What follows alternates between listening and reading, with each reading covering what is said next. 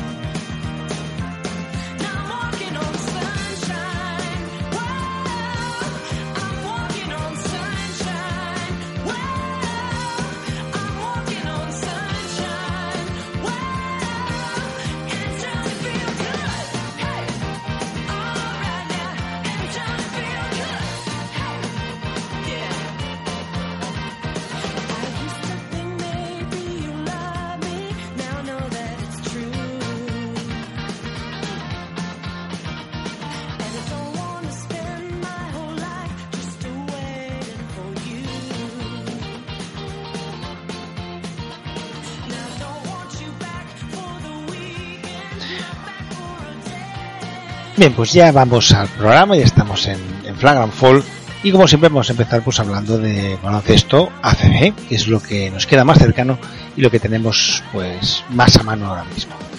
Más que nada porque, bueno, eh, aún no se ha acabado la jornada de, cuando empiezo a grabar esto, aún no se ha acabado la jornada de Euroliga y no se a poder contar toda la jornada de Euroliga y de Eurocup. Por tanto, qué mejor que enrollarme con la ACB, que es lo que es más fácil en estos momentos. Estaremos repasando un poquito los resultados de la jornada 10, la jornada que tuvo los siguientes resultados. El Unicaja se impuso 89-82 a Lucas Murcia, el Montaquit caía en casa 79-85 contra el Morabank, el Herbalife en Canarias se imponía 85-79 al Movistar, el Valencia ganaba 77-62 al Teco GBC, Baxi Manresa ganaba 72-63 al Café Candelas, el San Pablo Burgos se imponía 79-68 al Liberostar Tenerife, el Monbus Obradoiro caía en casa 74-81 ante el el Quirolbet, el Barça se imponía 86-69 al Real Madrid y el técnico de Zaragoza le metía la baliza de la jornada al Divina Segura Juventud con un 112-66, que es una auténtica barbaridad. Eso, si miramos un poquito los resultados y los partidos, veremos que, bueno, si empezamos por ejemplo con el, con el partido del, del Unicaja, pues nos daremos cuenta de que por parte de Unicaja hubo un jugador destacado que fue seguramente Kyle Wilcher con 13 puntos y 16 de valoración. 18 puntos se fue César Insaso, que no está nada mal tampoco. Por parte del conjunto del Murcia, pues el más destacado fue Charlon Clough con 17 puntos y 16 de valoración. Pero lo cierto es que no fueron suficientes para que su equipo se acabara imponiendo y al final se llevó Unicaja el gato al agua, que bueno, siempre es un... La verdad es que está jugando muy bien Unicaja últimamente y es un gusto verlo jugar.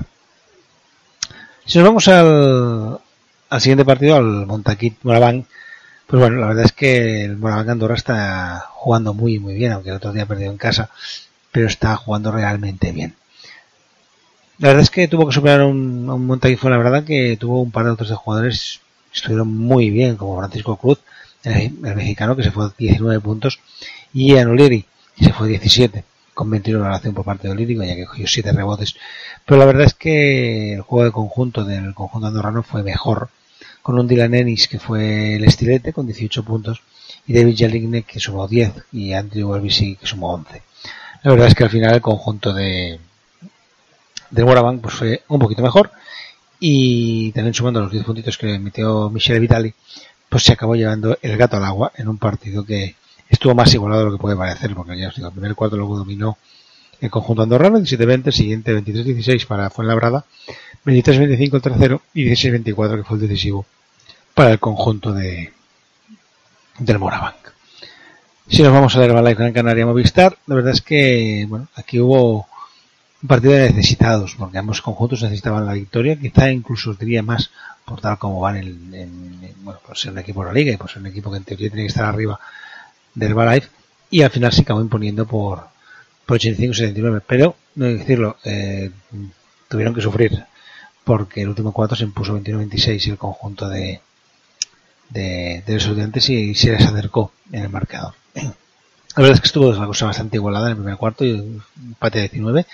En el segundo pareció que el conjunto local cogió una pequeña ventaja de 25-16, o sea, 9 puntitos arriba, que se aumentaron hasta 11 en el siguiente con 20-18 y en el último 21-26, pero las sensaciones fueron de que había un poquito de miedo a ganar. Destacar, pues, bueno, pues un Marcus Ericsson que se fue 18 puntos con, con 3 de 6 en triples y Eulis Baez se fue 17 puntos. La verdad es que impresionantes los dos. También Xavi Rabaseda sumó 17 puntos y por, por parte del conjunto de Movistar pues destacar los 15 puntos de, de Clavel, los 20 puntazos de Darío Brizuela que se pegó un ostión, pero un ostión en una jugada que bueno, no fue una jugada como ha habido mil, pero que tuvo la más suerte de caerse de espada, se pegó una castaña para hacerse mucho, mucho daño. Pero lo cierto es que por suerte no fue nada y pudo seguir jugando. Si nos vamos al siguiente partido, el Valencia, que se impuso al del Teco GBC en un partido en teoría que tenía que ganar Valencia con relativa facilidad, 77-62. La verdad es que, bueno, 16-28 en el primer cuarto, con susto correspondiente para el conjunto valenciano, que veía como se le iba 12 puntos arriba el conjunto del GBC. Respuesta rápida de, de los de Ponsarnau, 18-9. Un 18-9 que repitieron en el, segundo, en el siguiente cuarto y en el último fue un 25-16. La verdad es que tras el susto inicial pues se supieron reponer, pero la verdad es que no está Valencia más que para tirar cohetes y o se ponen un poquito las pilas o van a tener muchos problemas, más que nada porque han perdido algunos partidos con diferencias abultadas. Destacar una vez más Will Thomas, 17 puntos y 23 de valoración, gracias también a los 5 rebotes que cogió. No está nada mal. Chamban Rosson pues sumó 18 valoración con 11 puntos y 8 rebotes, que se dice muy pronto, perdón, 8 rebotes son 8 asistencias. La verdad es que es un jugador que me encanta, insisto siempre lo mismo, lástima que es de cristal de Murano. Por parte del conjunto guipuzcoano, pues bueno, Corbacho sumó 11 puntos, Daniel Pérez sumó 11 puntos más y 7 asistencias, pero no fueron suficientes para poder doblegar al conjunto de, Valencia Basket. Como curiosidad decir que en valoración total el conjunto valenciano sumó 105, 106 y en cambio del Teco tan solo 57 entre todos, lo cual es una auténtica barbaridad, porque tampoco hay tanta diferencia de puntos como para que haya esa diferencia en cuanto a, a valoración. Pero bueno, es la que hay, pues es la que hay. En Manresa, pues el milagro del Manresa sigue funcionando. La verdad es que comentaba la semana pasada que este era un partido de su liga aunque ahora el Manresa esté por arriba y todo lo que queráis, pero era parte de su liga porque en teoría es de los equipos que aspiran a no bajar. Y se impuso un conjunto de los que aspiran a no bajar, en este caso al Café Candelas Breogán. Resultado 72-63 con un con una Renfro que está desatado, 17 puntos y 23 de valoración, con 4 rebotes y 5 asistencias. La verdad es que es un jugador que yo no lo veía para jugar en el Barça en su día, aunque había hecho un buen partido, pero sí es un jugador que para un máximo Manresa o un equipo de la zona media o media alta es un jugadorazo, pero jugadorazo, jugadorazo. Dolman jugó, o 22 minutos, se quedó en 5 puntos tan solo, aún se está recuperando por 5 rebotes. Del conjunto manresano destacar también a, a Kadir que sumó 13 puntitos y 17 de valoración. Por parte del conjunto del Café Candras Brogan, la verdad es que, bueno, hubo jugadores que estuvieron muy mal, como Volodymyr Jerum, que hizo menos 5, y tengo que decirlo, me jodió vilmente la, la Supermanager, pero bueno, son cosas que pasan, es lo que hay. Y destacaríamos a Svetovic con 16 puntos y 23 de valoración, pero prácticamente podemos decir que fue de los pocos salvables. Alec Brown sumó 12 y Lucio Redipo sumó 13, pero si miramos valoración veremos que pues uno se quedó en 5 y otro se quedó en, 2, en 6 de valoración. Demasiado poco para poder hacer frente a un equipo que está jugando, la verdad, muy muy bien que está sacando muy buenos resultados. Nos vamos a, a la pista del San Pablo Burgos, donde se impuso con, bueno, al, al, conjunto del, del Universidad Tenerife, un Universidad Tenerife que venía de pegarle un sobo tremendo al Valencia Basket, pero se fue al campo del San Pablo Burgos, que es un campo muy difícil, con la gente muy encima y que aprieta mucho, y allí entre Dem Thompson y Goran, y Goran Husky, que sumaron 14 puntos cada uno, con 24 y 15 de evaluación, y Brandon Fraser, que sumó 13 puntos y 18 valoración, pues se acabaron merendando el conjunto de Verostar. 20-23, 16-18, 18-15, 25-12 en el último cuarto, que fue para enmarcar por parte de los de los de Burgos, que hicieron que bueno todo el buen trabajo que había hecho Ted McFadden, que había sumado 20 puntos, pues no sirviera para nada y al final se acabara llevando el conjunto local, junto de Burgos, el, el bueno, voy a decir el título no, el, el partido. La verdad es que Burgos en su campo es, es todo un equipazo y ya os digo, aunque entre Mafada en su 20 puntos y Javi Beirán, que está inmenso de nuevo, y parece que olvidado la lesión que tuvo el año pasado, fue a 12 puntos y 29 oración con 9 rebotes, no consiguieron imponerse. Y sí, se impuso el conjunto de, de Burgos que sumó una nueva victoria en su casillero. Nos vamos a ir ahora a, a Galicia, donde el Momuso caía en casa contra el Quirolbet. Vasconia. La verdad es que quiero ver Vasconia entre caño entrenador, una cosa y la otra, pues bueno, genera sus dudas. El partido empezó igualadito, 21-21, el segundo cuarto fue bastante flojo por parte de los dos, 14-12. El segundo se volvió a imponer por dos puntos el conjunto del local, tengo Guardadoiro, con 25-23, pero el último cuarto pegó el zarpazo y, el hachazo. El equipo de Verasovic se impuso por 14-25, dejando el resultado un final en ese 74-81. Destacar, pues bueno, a ver Sabat y con 12 puntos, a Benjamin Simmons con 13 o a Hinderson con 12 más. En rebotes, Nacho Llobet, que es un animal campeón de rebotes, se fue hasta 9 con 4 rebotes de ellos ofensivos. Por parte del Llobet Basconia, pues bueno, los 24 puntos de Marcelino Huertas, qué maravillas Huertas, qué puñetera maravillas Huertas, pues que llegaron hasta el 22 de valoración, Boymans, que sumó 9 rebotes, 7 puntitos pero 9 rebotes, con 4 ofensivos. O Tornique Schengelia, que sumó 19 puntos y 24 de valoración. La verdad es que bueno, el, el, conjunto de, de Vasconia tiene un, un, arsenal ofensivo imponente y es muy difícil y conseguir igualarlo. O sea, hay que estar muy bien. Si no estás todo perfecto, es casi imposible. Ahora nos vamos a ir a, Barcelona, nos vamos a ir a, al Palau un Palau que se vistió con sus mejores galas para recibir a, al actual campeón de liga y al actual campeón de, de la Liga, el Real Madrid. Y la verdad es que el partido estuvo divertido, muy divertido, muy muy divertido. Igualado en la primera parte, con un 20-19 en el primer cuarto, un 19-17 en el segundo, incluso un 24-23 en el tercero. Pero en el último cuarto el Barça apretó las clavijas de forma espectacular en defensa.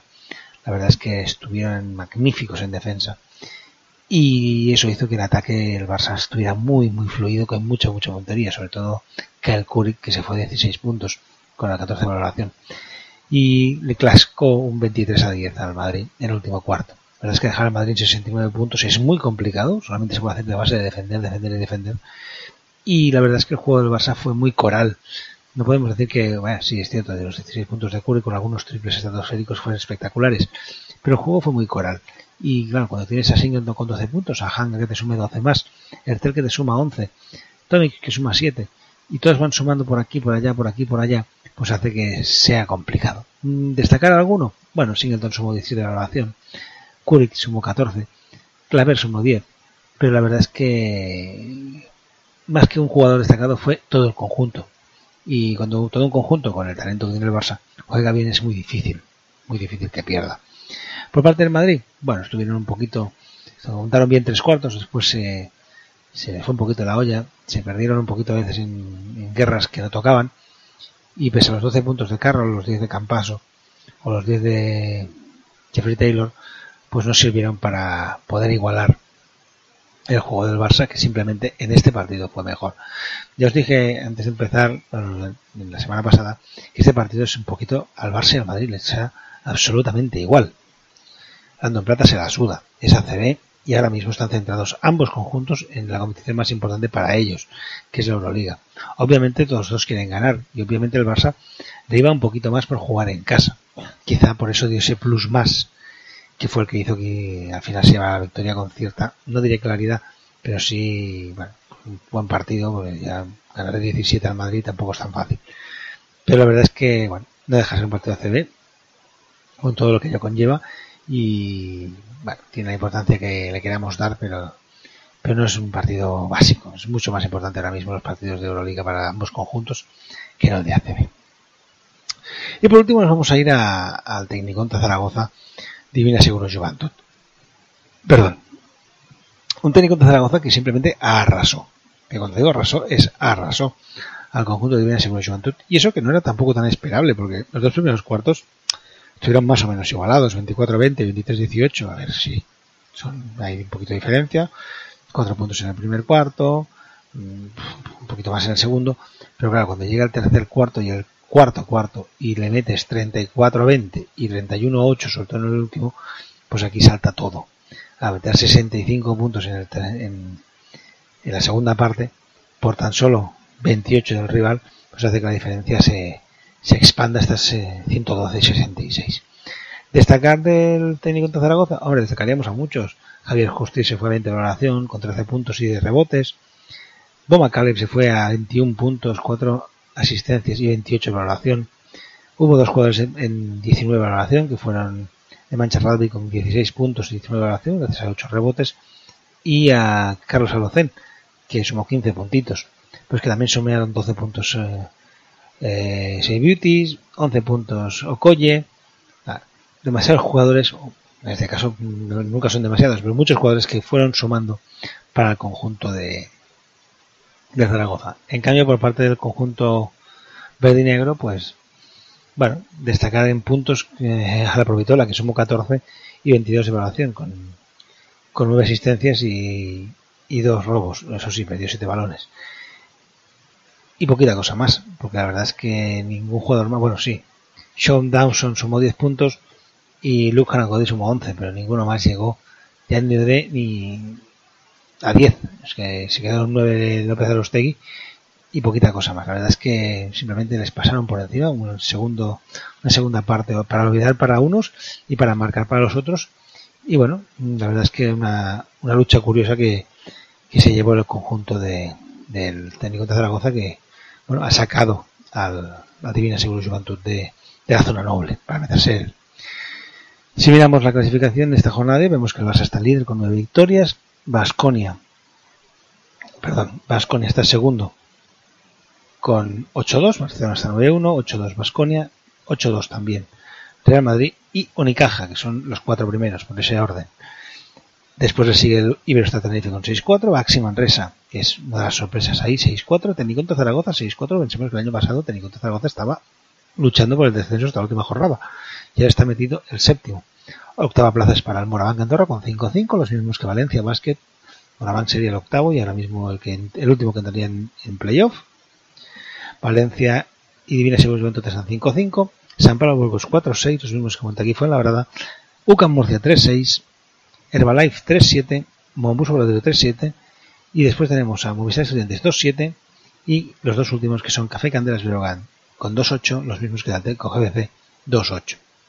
La verdad es que, como veis, está la cosita curiosa. En cuanto a los mejores de la jornada, Huertas fue el máximo anotador con 24, seguido de Boma Caleb con 21 y Darío Brizuela con 20. Como veis, una colección de bases y escoltas que se lo chuparon todo.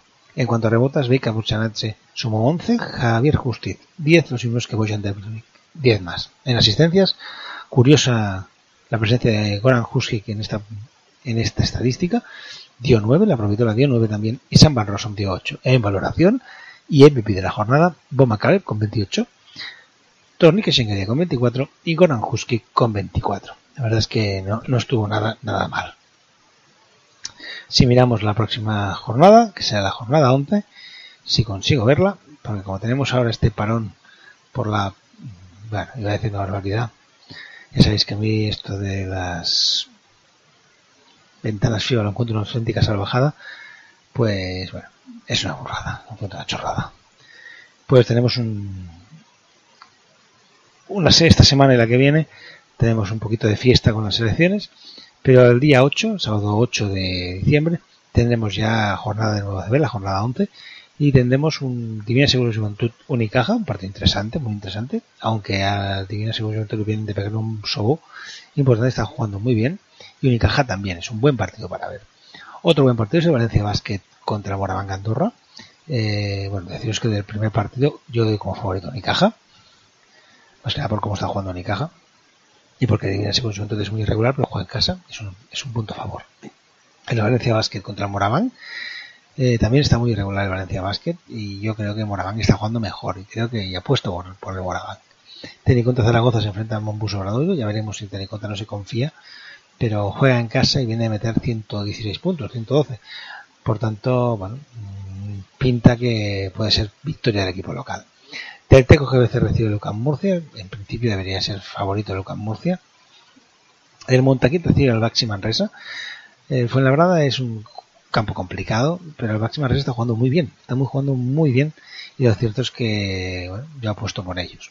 El Movistar recibe al San Pablo Burgos. Y a mí personalmente me gusta mucho más cómo juega San Pablo Burgos que no Movistar, por tanto por ellos apuesto, aunque es un partido muy abierto. El Vasconia recibe Cabez Cantera al Breogán. En principio no debería tener problemas para ganar con cierta facilidad. Que no se fíen, pero no debería tener problemas. El Real Madrid recibe el Valencia en Canaria. Bueno, ya veremos lo que ocurre. Es un buen partido, pero en principio el Madrid debería ganar. Y por último, el Barça se enfrenta al Iberostar Tenerife, en otro partido que en principio el conjunto blaugrana no debería tener excesivos problemas.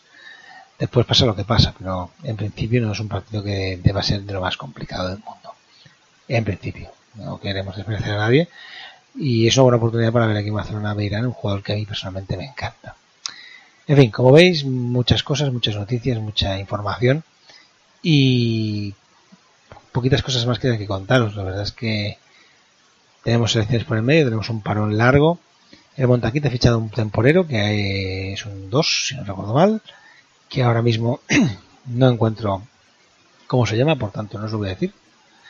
Pero la verdad es que que poquitas cosas más que decir. Bueno, también comentar que Nacho Martín sigue en Zaragoza.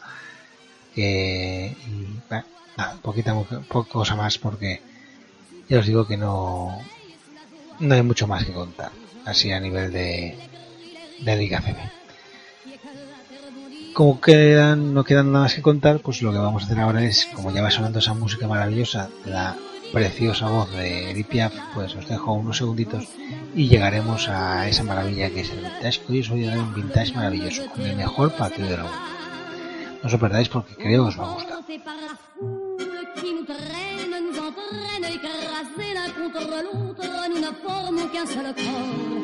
Et le flot sans effort nous pousse enchaîner l'un et l'autre et nous laisse tous deux épanouis, enivrés et heureux. Entraînés par la foule qui s'élance et qui danse une folle farandole, nos deux mains restent soudées. Et parfois soulevés, nos deux corps enlacés s'envolent et retombent tous deux épanouis, enivrés et heureux.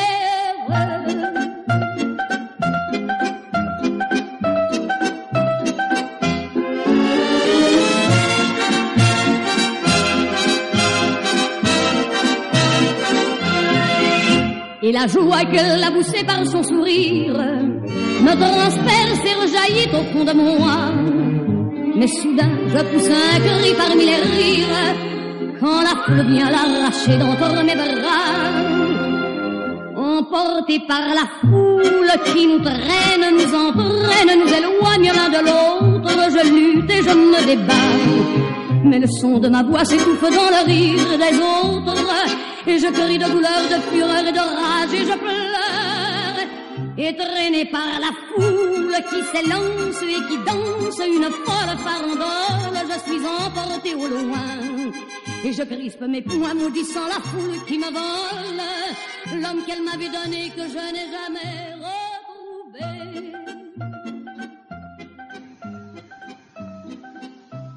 Bien, pues ya se va acabando esta canción de, la Full de Edith Piaf y eso significa que estamos llegando al vintage. Un vintage que hoy nos va a hablar de, de un partido.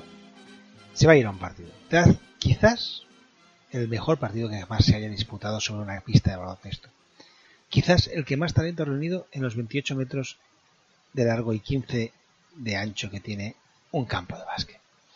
Ese partido tuvo lugar en una de las ciudades más glamurosas del mundo y con menos tradición de baloncesto, en Montecarlo, un 22 de julio de 1992.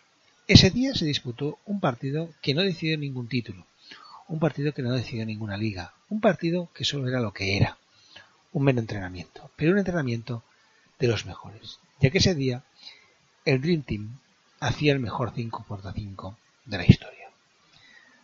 Por un lado, Magic se enfrentaba a Jordan Barkley, bueno, Magic se enfrentaba a Jordan, Barkley se enfrentaba a Malone, Robinson a Ewing. En definitiva, el Dream Team se enfrentaba al Dream Team. Eso ya es garantía. Y lo cierto es que pocas o casi ninguna imagen hay de ese partido. Tan solo las tomadas por una única cámara, una cámara que captó el Dream Team dividido en dos equipos, el azul y el blanco, que estaban repletos de, talento y carisma. En el equipo azul teníamos el Blue Team a Magic, a Mullin, a Barkley, a Leitner y a Robinson.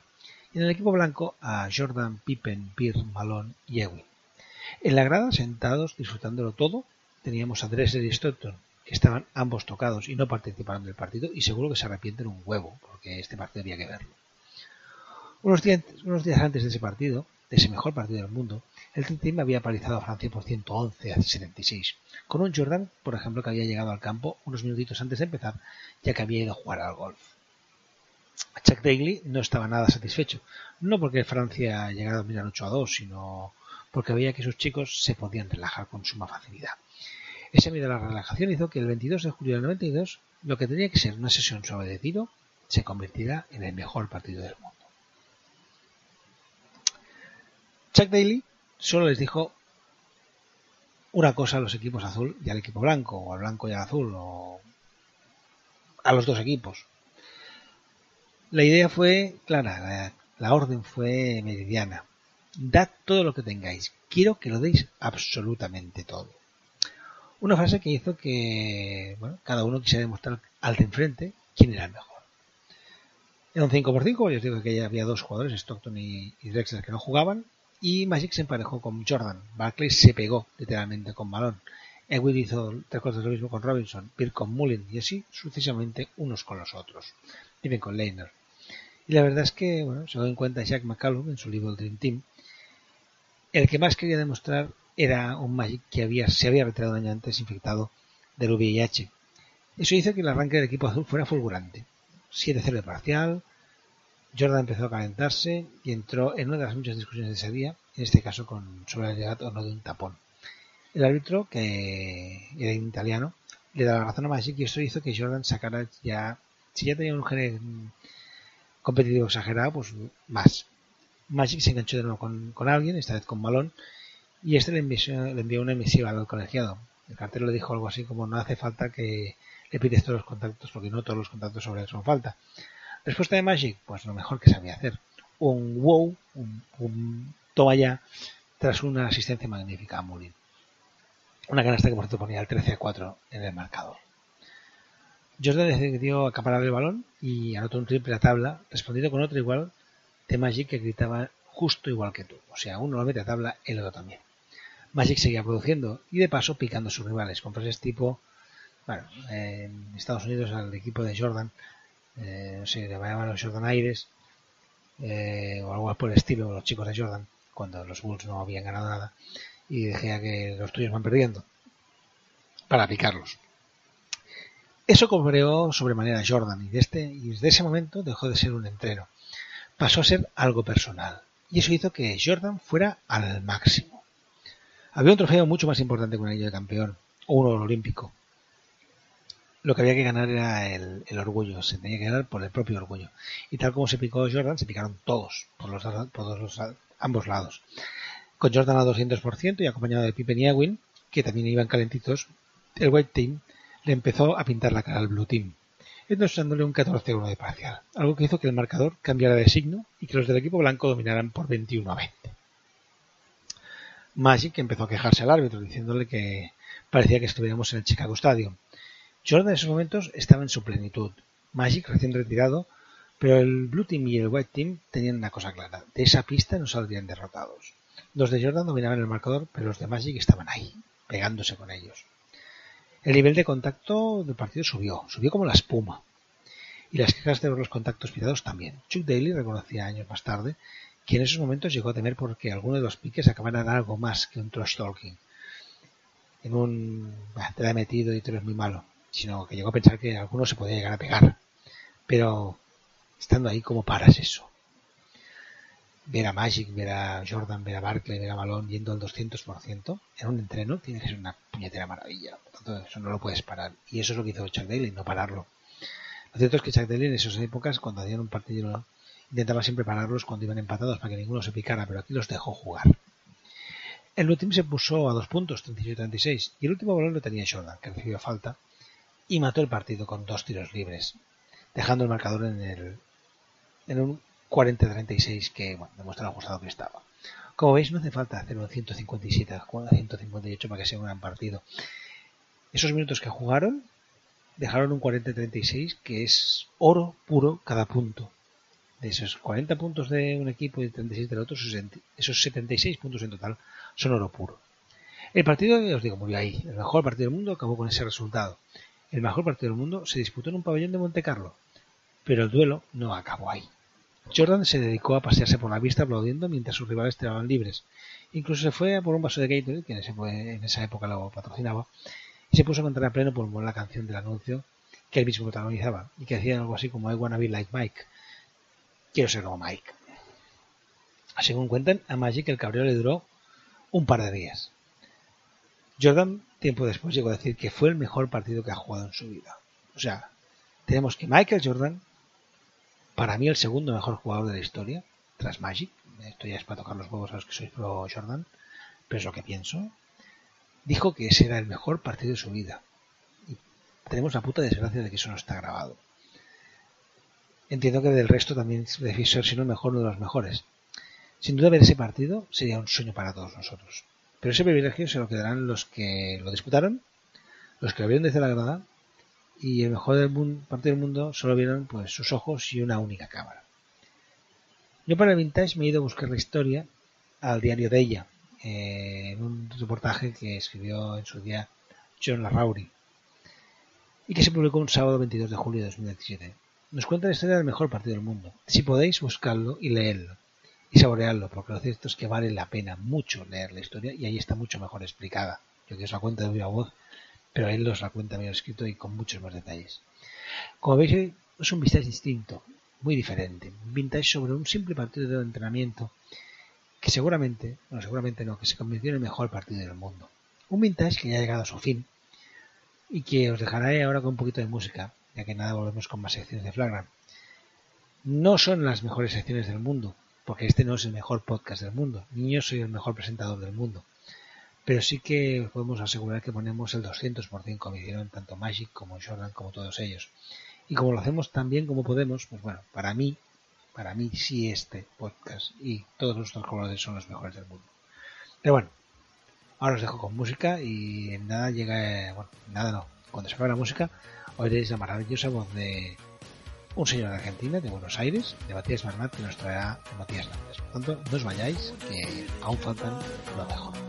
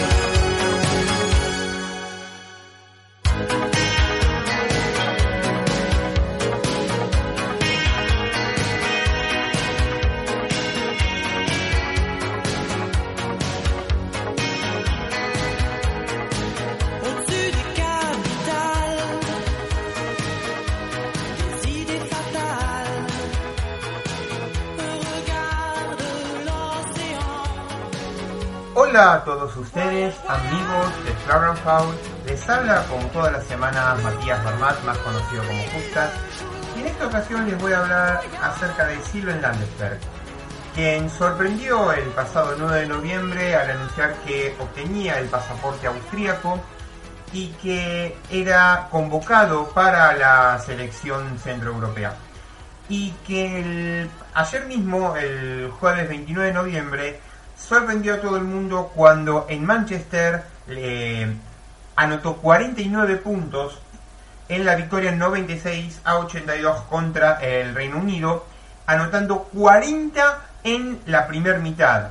Hizo un partido pletórico con 10 de 16 en dobles, 5 de 14 en triples y 14 de 16 en tiros libres, así como también 10 rebotes, 5 asistencias y 2 robos. Ahora bien, eh, durante siete años eh, Landesberg eh, ha hecho carrera en Israel y se ha eh, especulado, dado que posee también la nacionalidad de dicho país, de que podría haber sido eh, convocado para la selección israelí. No obstante, eh, nunca llegó dicha convocatoria y es por eso que aceptó la, la convocatoria por Austria. Lo interesante de esto es que, eh, a diferencia de muchos otros jugadores americanos que obtienen pasaporte europeo eh, por vías no del todo éticas, eh, en el caso de Landesberg no es así, ya que él pudo demostrar que era oriundo de Austria. Landesberg nació el 10 de abril de 1990 en Nueva York, en Estados Unidos, hijo de Steven Landesberg, eh, americano, hijo de padre austríaco y madre polaca. Ambos dos eh, escaparon del holocausto y se conocieron en Estados Unidos. Y madre eh, de raza negra, oriunda de Trinidad y Tobago. Dado que, bueno, luego de, luego de dos años en la Universidad de Virginia, donde, bueno, en su año freshman totalizó 16,6 puntos y 6 rebotes en 34,2 minutos, en 28 partidos, eh, y en su año sophomore, eh, 2009-2010, se fue a los 17,3 puntos, 4,9 rebotes y 32,1 minutos en 27 partidos. No fue drafteado, o sea, se presentó al draft tras su segundo año, no fue drafteado, y fue ahí cuando eh, le surge la oportunidad de eh, jugar para Maccabi Haifa. Eh, dado que su padre judío pudo obtener la ciudadanía israelí gracias a la ley de retorno. En los dos años en los que fue dirigido por Miki Gorka, Landesberg en Haifa pasó de su año debut con 13,6 puntos, eh, 3,9 rebotes, eh, 2,4 asistencias y 35% en triples de la temporada en 27 juegos en la temporada 2010-2011 pasó a explotar al año siguiente eh, con 20,7 puntos, 4,7, eh, 5,4 rebotes, 2,7 asistencias y un 33% de triples en eh, 35 minutos de juego en 23 partidos. Tras la salida de Miki Gorka de Maccabi Haifa, eh, Landesberg eh, se iría también eh, en transferencia a Maccabi Tel Aviv con un contrato de tres años. En su primer año eh, con el equipo amarillo, en la temporada 2012-2013, totalizó 6,4 puntos, eh, 0,7 asistencias y dos y medio rebotes en 16,2 minutos en una liga que casualmente se llevaría a su ex equipo, el Haifa, esta vez dirigido por Brad Greenberg. En la temporada 2013-2014, eh, en su segundo año con el equipo Macabeo, se llevaría también la, eh, la, liga israelí eh, con 8,3 puntos, 1,7, perdón, 2,4 rebotes, 1 asistencias y 0,9 robos en 17,4 eh, minutos en 27 partidos. Para la temporada 2014-2015 seguía 14,9 puntos, 1,7 eh, robos y 1,4 asistencias, con un 47% de triples en 25,9 minutos en 26 partidos. 2015-2016 seguiría 14,5 puntos en 24 y medio minutos en 28 partidos. Y 2016-2017 eh, en su último año en Maccabi eh, se iría 9,4 puntos y 2,7 rebotes en 27 eh, partidos. En 6 años de Euroliga, todos ellos con el Maccabi, eh, totalizó 6 puntos, 1,6 rebotes y 1,5 triples con un aceptable 38% de efectividad en 95 partidos con tan solo 14 minutos de promedio.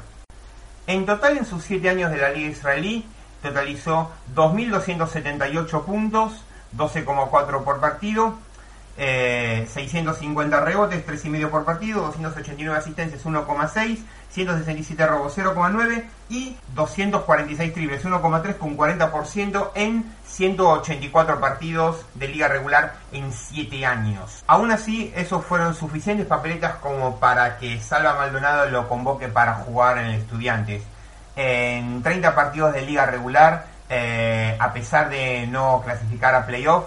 Landesberg se proclamó segundo máximo goleador de la liga endesa eh, por promedio, detrás de Gariñil, y máximo total, con 603 puntos, 20,1 por partido, 121 rebotes, 4 por partido, y 62 triples, 2,1 por partido, con 36%, además de 1,9 asistencias, 0,7 robos en 28 minutos. Y en estos momentos se está jugando en el Turk Telecom Ankara, donde en seis partidos de Liga Turca tuvo eh, 16 y medio puntos por partido. Desde el momento en que llegó a Israel en el verano de 2010, Landesberg era potencialmente candidato para jugar como naturalizado en el equipo nacional israelí, pero nunca fue convocado. En uno de los últimos veranos, el ex entrenador eh, Alex Edelstein eh, lo convocó, lo llamó y escuchó de él que eh, él estaría listo en cualquier momento, pero finalmente eligió otro naturalizado, concretamente Richard Howell. En declaraciones al diario Aretz, Landesberg dijo que ellos expresaron interés en el pasado, pero nunca sucedió. Esto lo dijo en noviembre. Eh, sé que hay un montón de buenos externos israelíes y, que necesitan ayuda en las posiciones interiores donde yo no puedo ayudar. Eh, bueno, a partir del pasado eh, jueves 29, es decir, a partir de ayer, Landesberg ya es oficialmente inelegible para integrar el equipo nacional israelí. Eh, aceptó entonces la solicitud del equipo austriaco de registrarlo como naturalizado para el Eurobasket. Austria se colocó en la ronda clasificatoria del, Mundial en la zona G con Alemania, Serbia y Georgia y perdió los seis partidos. Eh, Austria ahora está jugando la segunda fase previa del Eurobasket 2021, donde todavía no tiene mm, eh, sede. Eh, se especula que puede ser Grecia y Macedonia. está en la zona D de segunda fase con Chipre y Gran Bretaña.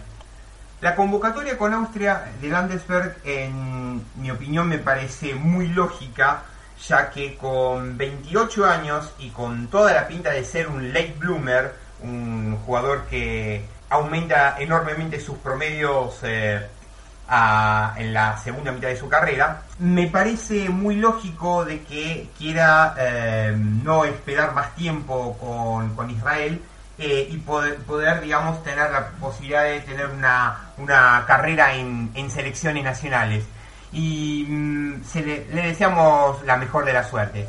En fin, eh, eso ha sido todo por hoy. Eh, soy Matías Barmac, me pueden seguir en las redes sociales a, arroba Hubstats y arroba WorldHubstats en el hashtag Matías Numbers y en la página web worldhubstats.com. Será hasta la próxima.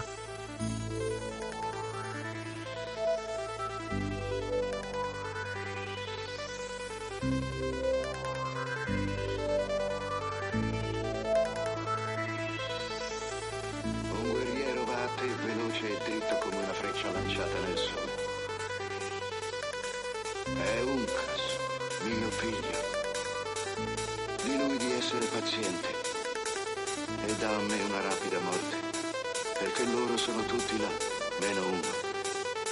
Io, Chingachgook, l'ultimo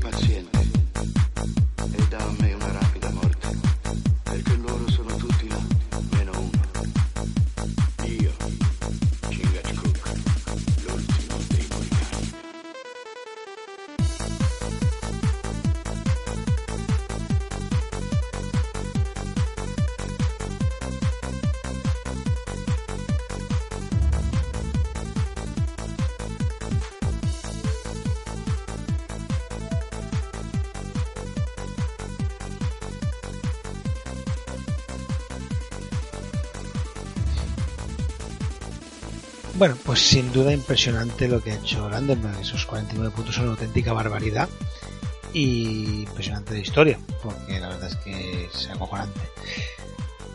Austria no es ninguna potencia del baloncesto, ya lo sabemos todos, pero bueno, meter 49 puntos está al alcance de muy pocos jugadores, da igual la categoría en la que estés, son muchos, muchos puntos y es muy, muy complicado conseguir. Muy bien, ya hemos tenido los números de Matías, de Matías Numbers, como siempre interesantísimos. Y ahora nos vamos a ir a otra sección habitual, una sección en que hablamos también de baloncesto, de un baloncesto que os he dicho muchas veces que yo conozco poco. Cada día un poquito más, gracias a, al bueno de Zay, pero conozco poco el baloncesto universitario americano. En cambio, Zaid conoce mucho y muy bien ese baloncesto. Y qué mejor que él mismo, pues para que nos traiga la NZA con Z de Zaid, en la que nos va a contar cositas de ese baloncesto maravilloso que es el baloncesto universitario americano. Por tanto, no me enrollo más y os dejo con la NZA con Z de Zaid.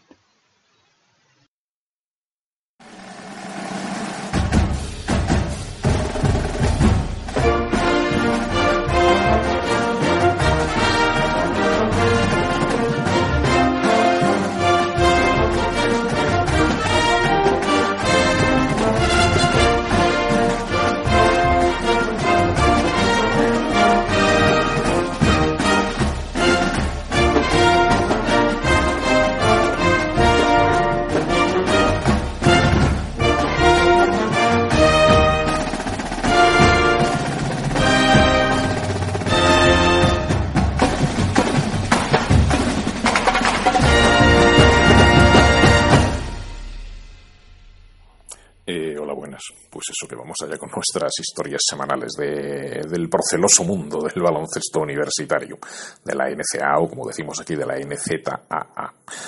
Eh, en Siraboley. Acabé la semana, la semana pasada, como recordaréis, o hablé sobre todo la semana pasada del Maui Invitational, ese maravilloso torneo que nos regalan cada año al lado de las playas de la isla de Maui, en el archipiélago de las Hawái. Os conté que que la final había sido Duke Gonzaga, que obviamente todos los pronósticos apuntaban a Duke, pero que contra casi todo pronóstico, aunque si no analizamos a lo mejor no está sorprendente dada la madurez de un equipo y la inmadurez del otro, el título del Mago Invitational se lo había llevado, se lo había llevado Gonzaga.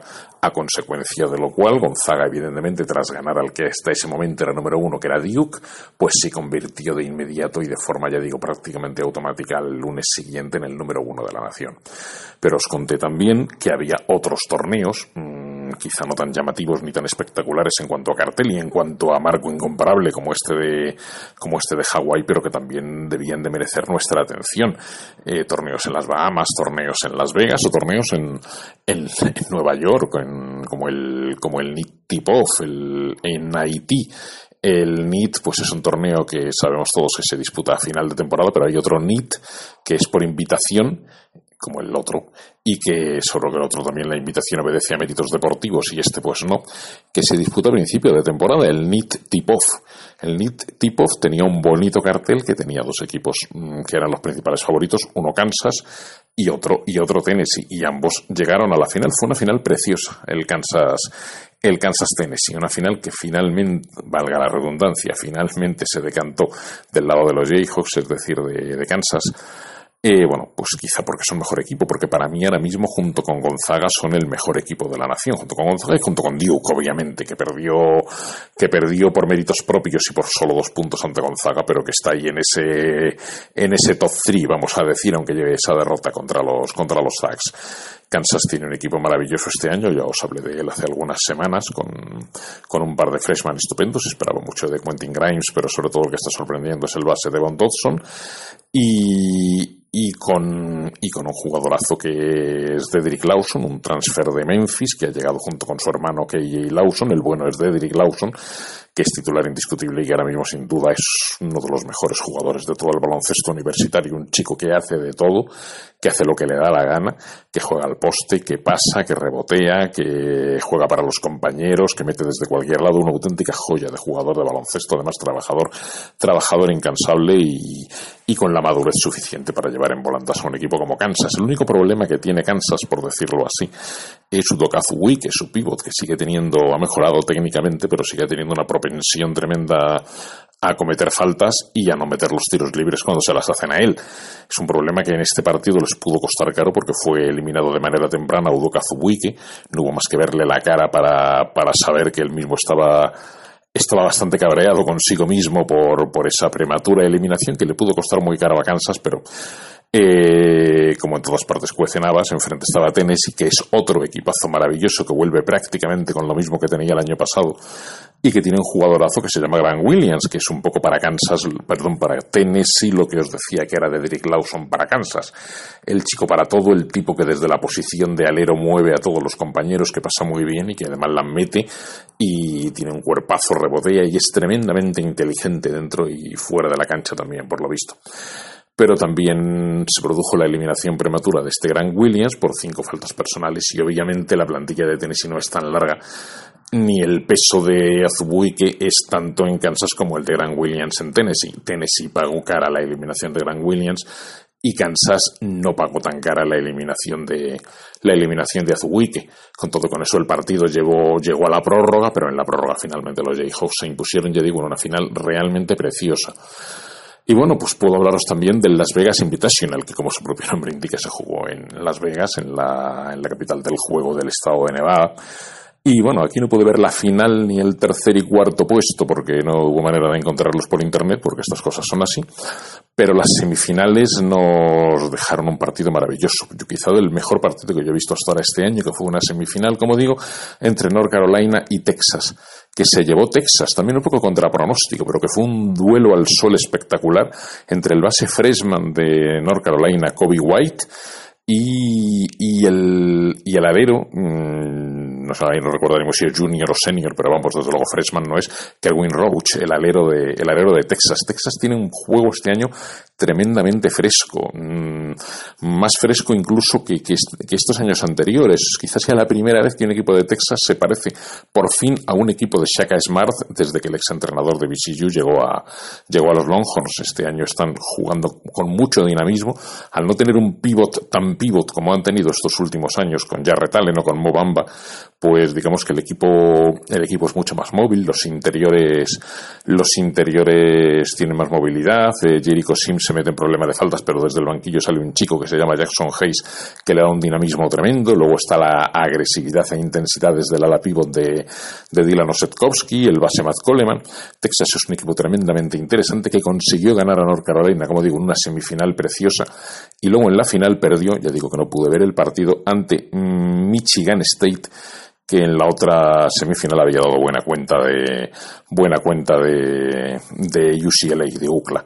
UCLA perdió a su vez contra North Carolina en el partido por el tercer y cuarto puesto. UCLA está otra vez otro año más para muy poquitas cosas, me da la sensación, o no para tantas cosas como una universidad de tanto postín debería estar. ¿Qué otros torneos os cuento? Bueno, está el de las Bahamas, el Battle for Atlantis. Aquí la final fue menos divertida que estos otros partidos que os estoy contando porque fue Virginia-Wisconsin, que son dos equipos de baloncesto en media pista y, y te hacen un baloncesto extraordinario, estupendo, fantástico y sensacional, pero no especialmente divertido, es para paladares exquisitos. Eh, a partir de ahí el partido no estuvo mal, pero Virginia ganó con relativa facilidad porque está tremendamente sólido el equipo de, Tony Bennett este año. Luego comentaré algo más de la susodicha Virginia. Y bueno, por acabar con la cosa de los, de los torneos, decir que también se disputó en Disney World el, en Florida, el Advocar Invitational, que conoció una final entre Villanova y Florida State. Florida State estaba al lado de casa, pero de poco le sirvió porque los Wildcats de, de Villanova se impusieron y se sacaron la espina de dos derrotas que llevaban, aquella de paliza en casa que os conté ante Michigan y, otra mucho más dolorosa también en casa ante, ante la modesta eh, Furman, creo recordar. Y bueno, pues esto en lo que se refiere a los torneos, como digo, estos lúdico-festivos de la Semana de Acción de Gracias, pero esto ya es otra semana y han pasado más cosas. Esta es, ha sido más la semana de los duelos entre conferencias. El más prestigioso, el más famoso y el más conocido, el de la ACC Big Ten Challenge.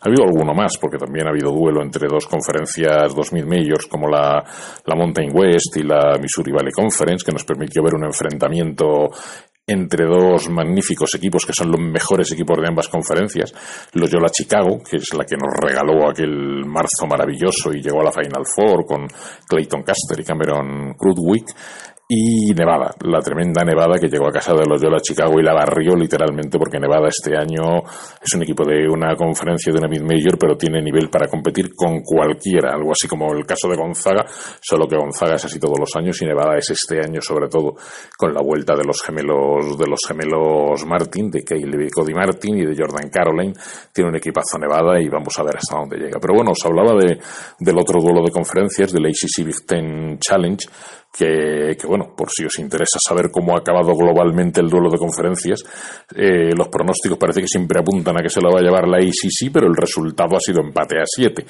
O sea, quizá en lo que eran equipos grandes ha ganado más partidos eh, los equipos de la ICC, como veremos ahora, pero los equipos más medianos, por decirlo así, eh, se ha llevado más el catálogo a los equipos de la Big Ten, lo cual da que pensar que a lo mejor la ICC tiene un nivel altísimo en los mejores equipos de la conferencia, pero luego un poquito más hacia la mitad baja, mientras que la Big Ten no tiene un nivel tan alto, salvo una excepción que veremos ahora que se está saliendo. Y, sin embargo, luego el nivel medio es más alto que el de la ICC. Me he explicado muy mal, pero vamos, más o menos creo que se entiende, por deciros algún, algún partido en concreto, quizá los más, los más llamativos que hemos conocido de esta ACC Big Ten, pues el martes se jugó un Louisville Michigan State que estuvo tremendamente igualado y emocionante. En Louisville, por cierto, una Louisville que está intentando renacer de sus cenizas con Chris Mack, con el entrenador de, con el entrenador de Xavier y bueno, que en este caso, un poco contra pronóstico, se cargó a Michigan State. Ganó en la prórroga, o sea, tras una prórroga, se impuso a la Michigan State de Tonizo en un bonito partido, sobre todo emocionante más que bonito. Y bueno, el partido estrella de este martes era el Duke Indiana. Los Hoosiers visitaban la cancha de, de, de los Blue Devils, en la cancha de, de Durham, el Cameron Indoor y bueno, la verdad es que pasó lo que temíamos todos que pasara y lo que tenía que pasar, que es que Duke, no voy a decir que barrió, pero casi a Indiana se sacó la espina de la derrota ante Gonzaga y bueno, pues evidentemente es muy difícil ganar en el Cameron Indoor y con el equipo que tiene este año Duke tan agresivo y tan dinámico, pues es todavía más complicado. Indiana tiene un, un equipo que intenta también renacer de sus cenizas con Archie Miller como entrenador y con un freshman maravilla del que ya iremos hablando que es Romeo Lanford, pero pero no le dio ni por asomo para plantar cara a una Duke que se impuso, que se impuso de veintitantos, de 90 a 69 para ser exactos, pero vamos que la diferencia llegó a ser mayor.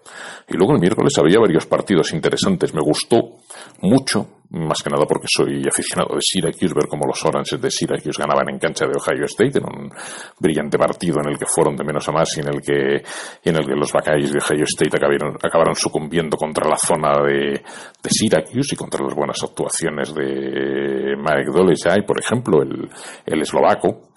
Eh, ¿Qué más? Del, del miércoles estuvo muy bonito también, aunque antes haya dicho lo que he dicho de Virginia, estuvo muy bonito también el Maryland-Virginia, un precioso choque de estilos entre el dinamismo de Maryland, que tiene un pivot, por cierto, angoleño, que se llama Bruno Fernando, del que hablaremos mucho a lo largo de esta temporada, y el, y el juego, como digo, en media pista, pero con una seguridad tremenda en defensa de Virginia, una Virginia que en un momento dado si puede correr también corre, aunque lo haga bastante menos, que es un equipo tremendamente seguro y que tiene jugadorazos como Kyle Guy, que las mete de todos los colores, o como de Andre Hunter, que es dinamismo también en estado puro. Virginia se impuso en cancha de, en cancha de Maryland, le dio otro punto a la, a la ACC eh, brillantemente, un partido, como digo, muy bonito y muy dinámico. Muy igualado también estuvo el Florida State Purdue, que ganó prácticamente en el último segundo los Seminoles de Florida State a los, a los chicos de, a los chicos de Painter, a los chicos de, a los chicos de Purdue, a los Boilermakers. Y bueno, el partido estrella de este miércoles, el, era el, era el Michigan North Carolina. El Michigan North Carolina era un partido espectacular entre un equipo como Michigan, del que os he hablado ya, porque está muy en forma. Ya os conté la victoria espectacular en cancha de Villanova, ya os conté el torneo aquel que ganaron en Nueva York también en la final, barriendo casi a una brillante Providence. Y bueno, este Michigan North Carolina, la verdad es que prometía bastante más de ver las buenas prestaciones, aunque perdiera la semifinal, las buenas prestaciones que os contaba antes de North Carolina en, en, en Las Vegas. Bueno, pues hubo color, porque Michigan, que este año está barriendo todo lo que se le, por, se le pone por delante, se llevó también por delante a North Carolina con un baloncesto extraordinario, con una defensa muy, muy agresiva, la del equipo de John Bailey, y un dinamismo tremendo que vuelan auténticamente a la hora de, a la hora de correr la cancha. Me encantaría destacar a varios jugadores, pero como no voy a tener tiempo de destacar a todos, voy a destacar a uno, que yo creo que ya os lo he mencionado, pero os lo menciono una vez más, que es Ignas Bradeikis. El apellido no lo pronuncio bien porque no es fácil. Bradeikis vendría a ser o algo así. No es lituano ni letón, como ya os dije, sino que es canadiense. Tendrá los antepasados que tenga. Ojo con este tío, ojo con este tío que es freshman, que, que no era de los freshman más reputados ni más afamados, pero que está haciendo olvidar todas las ausencias que tiene Michigan, que tiene los Wolverine respecto al pasado año, el alemán Mo Wagner, eh, Ardur Rackman, eh, Duncan Robinson, está consiguiendo que casi nadie se acuerde de estos tíos, porque ya digo, Michigan con este Ignaz X Además, bueno, aparte del pivot Teske, del base Xavier Simpson y su buena y su buena penetración y su buena dirección, lo del tiro ya es otra cosa, pero el tiro si no lo mete él, lo mete en Jordan Poole o Isaiah Livers o, o el ex de Kentucky Charles Matthews, me parece un equipo completísimo y para mí es de las más grandes y más gratas sorpresas agradables de este comienzo de temporada. Entonces, como os decía, este quizá fue el partido más espectacular y la actuación más espectacular de este Easy Civic Challenge, que acabó, que acabó empate a 7 y por esta semana ya no tengo más, que ya está bien.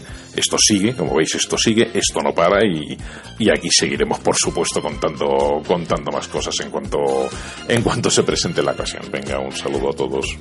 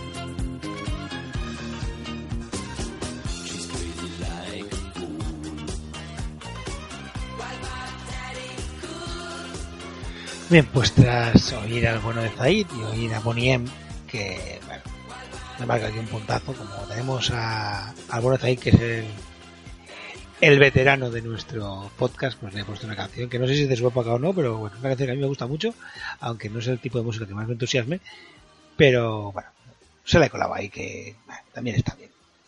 Bien, tras haber oído a Matías, tras haber oído a, al bueno de Zaid, pues nos vamos a ir a una sección que tenemos una vez al mes. La verdad es que teníamos que haberla puesto la semana pasada, es más, me llegó el audio.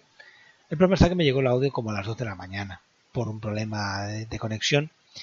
Y yo ya había montado el audio porque había montado el podcast, porque pues yo el otro día mi hija jugaba a primera hora de la mañana fuera de Barcelona, con lo cual tuve que levantarme a las 6.45 para llevármela a un partido de baloncesto. Esto de los premini juegan unas horas intempestivas muy prontito, está muy bien, pero cuando juegas fuera de la ciudad y tienes que coger coche e irte, pues bueno, se complica un poco la existencia. Como la semana pasada, pues ya os digo, no se pudo poner porque hubo ese fallo, y hoy tras 1500 problemas para poder recibir el, ar- el archivo de audio, porque hemos, el bueno de Albert y yo hemos tenido mil millones de problemas para conseguir que bajar el audio, pues al final tenemos ese audio.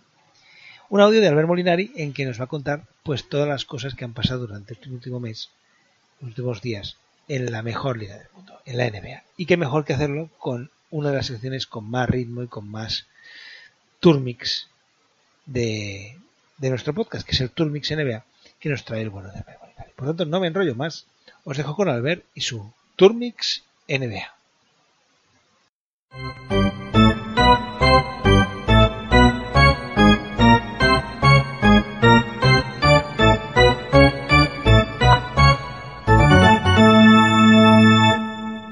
Bienvenidos a un nuevo programa de Turmix NBA, donde hablaremos de la mejor liga del mundo, la liga estadounidense. Bien, hemos entrado ya en el primer mes de competición, los equipos más o menos han jugado 20-21 partidos cada uno y podemos analizar en el segundo eh, podcast de Flagrant Foul, donde incluye Turmix NBA de esta temporada. Vamos a empezar por la conferencia este, los equipos clasificados para playoff actualmente.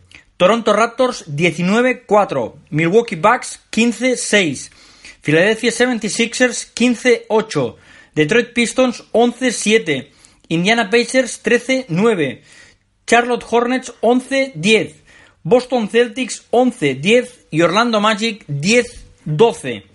Siete equipos en positivo en la conferencia este, de los ocho clasificados, donde destacan los Caps como el peor equipo de la conferencia este, con 4 ganados y 16 perdidos. Qué frío hace en Ohio sin la luz de LeBron James. Este podría ser un gran titular y, bueno, aunque hay más cosas, es la gran verdad de la que tienen o de la que padecen los Caps. Bien es cierto que uh, su segunda estrella, Kevin Love, no está jugando por lesión y eso les está pesando mucho en una plantilla relativamente joven, donde destaca el rookie uh, Sexton, un base potente, un base quizás uno de los más rápidos de la NBA, sobre todo en bote y penetración, donde está jugando muy bien y bueno, será candidato al Roy, aunque con lo que lleva su equipo jugado va a ser complicado que aspire, ¿no? Pero yo creo que podría estar perfectamente en el quinteto ideal de rookies y eso ya es mucho. Bueno, destacábamos los Raptors que van primeros eh, de la NBA y de la conferencia este con 19-4. Kawhi Leonard, 26 puntos, 8 rebotes de media, eh, candidato a MVP, destacando. No hace nada que no hiciese ya en San Antonio cuando estaba sano. Eh, lástima de, bueno, la lesión que alargó, que tuvo que tomarse su pausa, luego tuvo problemas de confrontación con Popovich y al final no ha terminado bien la relación que empezó siendo mm, muy alabada por parte de Buford y de Popovich tras su elección en el draft. Pero bien, Kawhi liderando, como decimos, los Raptors con Siakam, quizás uno de los mejores sexto hombres y un alero potente, con Kyle Lowry, con Valanciunas y uh, con el resto de jugadores muy implicados. Es uno de los equipos quizás más completos, con Ibaka, con Van Fleet en la línea exterior del perímetro. Y está jugando muy bien, está jugando muy bien. ¿Para qué nos vamos a engañar? No es casualidad que esté en 19-4 eh, líderes de la NBA. Segundos van los Bucks, 15-6, con un Giannis Antetokounmpo, otro jugador candidato a MVP. Está cogiendo casi 13 rebotes de media, mm, sumando más de 25 puntos y también estando muy atento en asistencias y en tapones. Lo curioso de los Bucks es que los triples los mete Brook López, que es el pivot. Ha encadenado en este primer mes, en estos primeros 20 partidos, más de 4, anotando 5 más triples en una noche, con lo cual es, es curioso que el pivot que no rebotea, que no tapona, enchufe de 3. Para todo lo demás, ya tienen Anteto, que como decimos es un jugador de dibujos animados, MVP. Y terceros, así más destacados también los Sixers de Joel Embiid. Ojo a Embiid, 28 puntos, 13 rebotes de media. Otro que también se suma, curioso, tres equipos del este, tres candidatos a MVP y no es para menos lo que tienen también los Sixers, con un Ben Simmons que está adaptándose y con el traspaso y adquisición de eh, Jimmy Butler, que ahora hablaremos un poco más de él.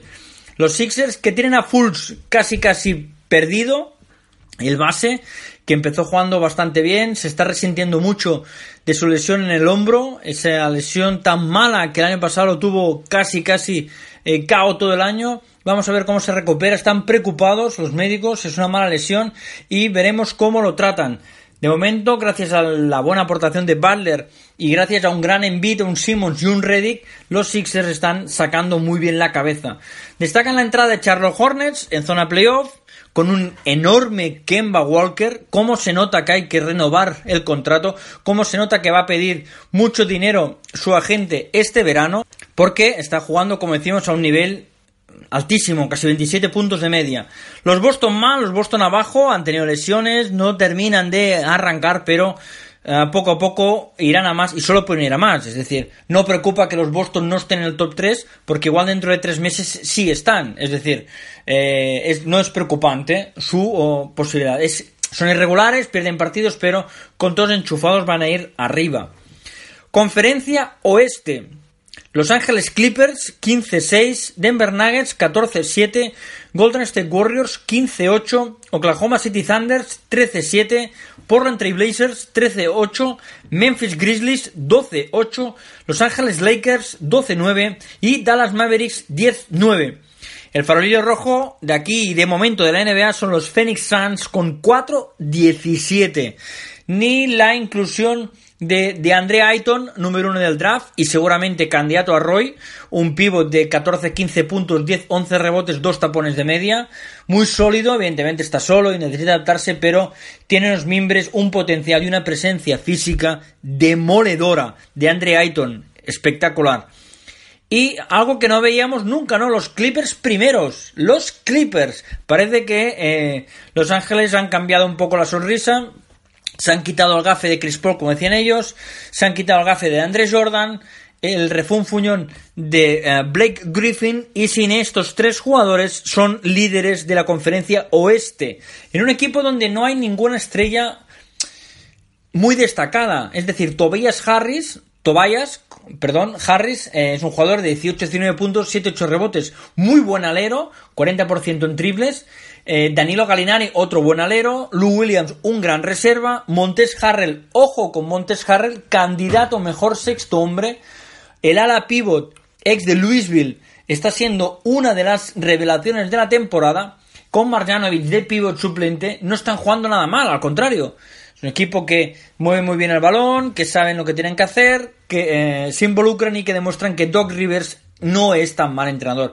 Quizás tenía una plantilla descompensada, quizás tenía un exceso de egos eh, los últimos 3-4 años y la cosa no iba como tenía que ir. Ahora ha limpiado, ha hecho eh, limpieza, ha quitado los chakras y o los ha ordenado para ser más correctos y parece que funciona. Denver Nuggets 14-7 segundos Jokic, Murray, Harris, Barton, eh, Hernán Gómez. Es un equipo plagado de talentos, es un equipo plagado de jugadores capaces de todo. De momento les está sonriendo bastante bien el calendario. Están sabiendo jugar y adaptarse. Y ahí están, segundos. Golden State Warriors, 15-8. Muchos pueden pensar que han perdido fuelle eh, en respecto a la temporada pasada. Bueno, los últimos partidos Curry no ha jugado, Draymond Green no ha jugado, algún día estuvo tocado Clay Thompson, eh, tienen parte del banquillo tocada, están jugando con jugadores que serían suplentes en la mitad de las plantillas del NBA y los tienen que colocar 20, 25, 30 minutos. Steve Kerr. Se salva porque Clay Thompson está aportando sus 20 puntos de media y con un espectacular y otro candidato clarísimo a MVP como es eh, Kevin Durant. 40 puntos y 7 asistencias, 3-4 partidos seguidos, algunos de 50 puntos, eh, porcentajes altísimos y si algo aguanta eh, el equipo de Warriors es eh, espectacular. Kevin Durant. Los ah, Thunder manteniendo el ritmo. Memphis ahí están. Lakers ya son séptimos con 12-9. Aquí sí que se nota el calor de LeBron James y el buen hacer del resto de jugadores. Jabal McGee está jugando muy bien. Eh, Kyle muy bien, Ingram mejorando por momentos, Lonzo Ball ahí está, tiene la baja de Rondo, es verdad, Caldwell Pope no termina de fluir todo lo que debería, pero eh, alternan alguna de cal alguna de arena, pero los Lakers parece que empiezan a estar sólidos en la zona de playoff. Y sorprende Dallas positivamente, no porque no merezcan estar en playoff, sino porque han adelantado equipos como los Pelicans, han adelantado equipos como los Spurs y están ahí, como los Jazz, y están ahí colocados con 10-9 gracias, gracias en mucha parte a Luka Doncic, actualmente candidato a Roy, debutante del año de manera muy clara. Es un privilegio ver a Doncic cómo asume, cómo dirige, cómo anota, cómo asiste, cómo pelea los rebotes y sus medias están empezando a dar miedo ya por un chico que todavía no ha cumplido los 20 años de edad. Bien, como decíamos, 7 positivos en el oeste, este, perdón, 10 positivos de balance en el oeste. Se vuelve a notar que la conferencia oeste es más potente o al menos más equilibrada que la conferencia este.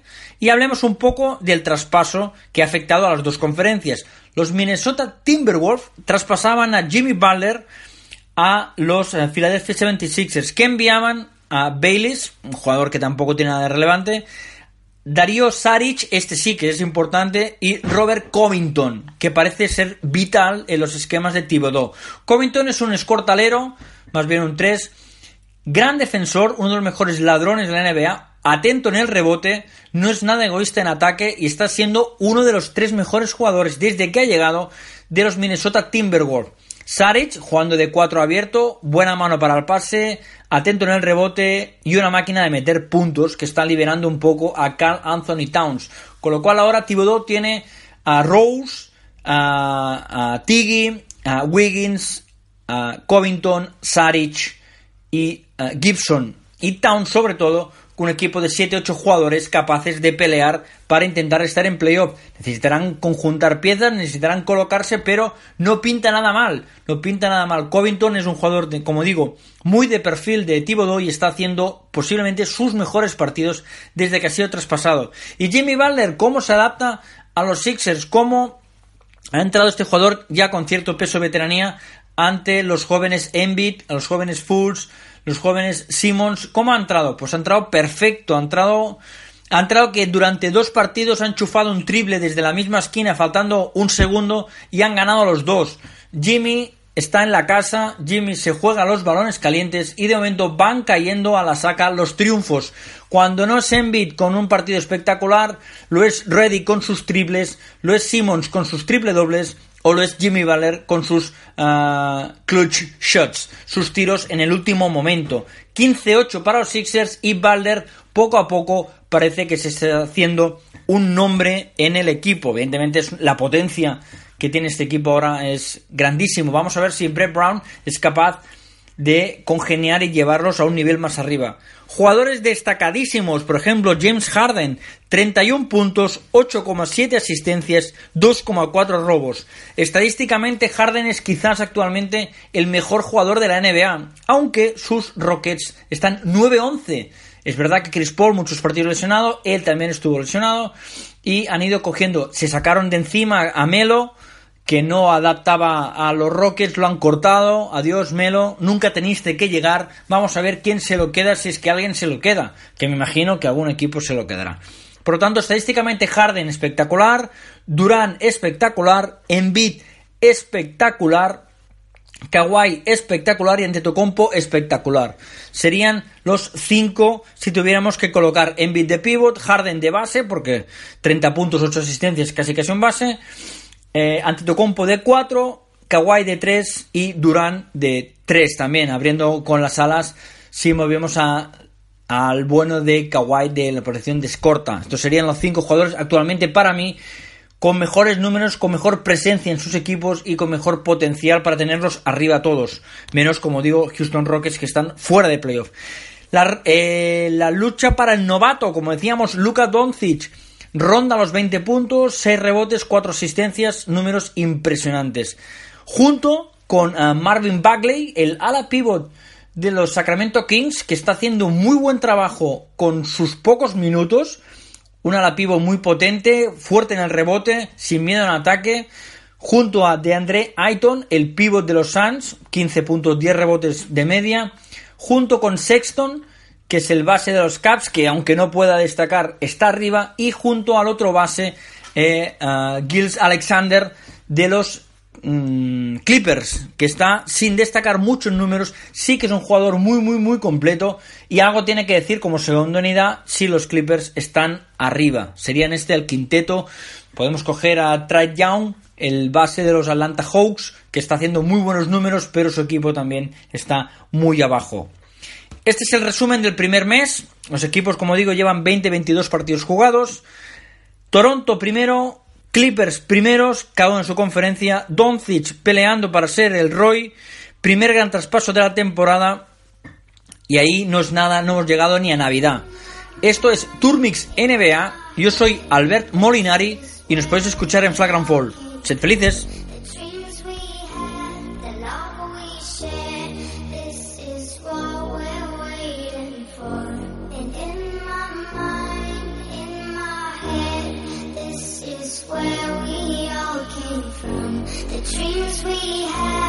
Love we shared, this is what we're waiting for.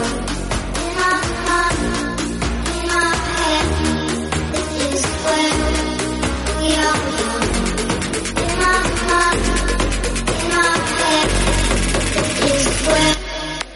young.